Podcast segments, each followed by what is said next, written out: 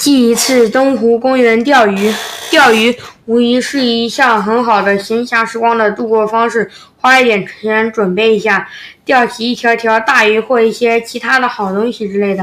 拜托，现实点吧，听听我们家的故事吧。作为，呃，作为作为一家资深钓鱼小白，我们想要开始钓鱼了。我们买了鱼竿和鱼饵，开始钓鱼。很快，我们的鱼竿缠线了。我们的鱼线扭成了一团乱麻，好不容易解开了。十几分钟过去了，出竿时线要不然就是出不远，要不然就是缠线，鱼饵都掉了。我们出竿成功全靠运气，但我爸似乎是欧皇欧皇血统，他经常出竿成功几下就行。还有一大问题，鱼饵到水里就融化了。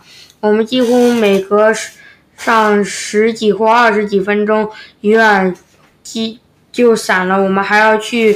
拿起那鱼竿，然后给鱼饵补料。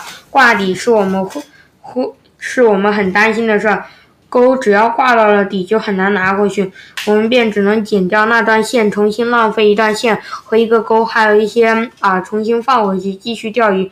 当然，我们也会没有耐心或者没有力气让鱼竿动来，让鱼竿动来动去。鱼似乎永远都不会咬钩。我们看着鱼游游来游去，但就是不咬那个钩。